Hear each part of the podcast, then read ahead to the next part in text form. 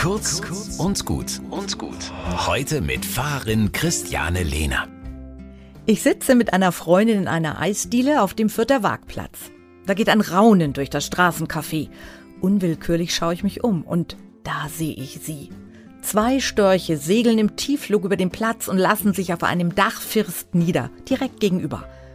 Da hocken schon drei weitere, als hätten sie gewartet.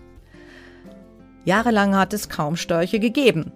Es wurde bereits von ihrem Aussterben gesprochen. Jetzt sind sie wieder da.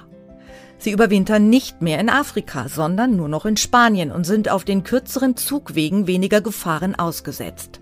Der Bestand ist trotzdem bedroht durch Reduzierung von Feuchtgebieten, durch Hochspannungsleitungen, aber auch durch freilaufende Hunde im Lebensraum der Störche. Beim Anblick der Störche in der Gustavstraße bekomme ich Herzklopfen. So wie andere Menschen, die in Afrika auf Safari sind und erstmals einen freilaufenden Löwen zu Gesicht bekommen. Nicht alles lässt sich domestizieren. Die Wildnis existiert. Hier, mitten unter uns. Und das mag ich.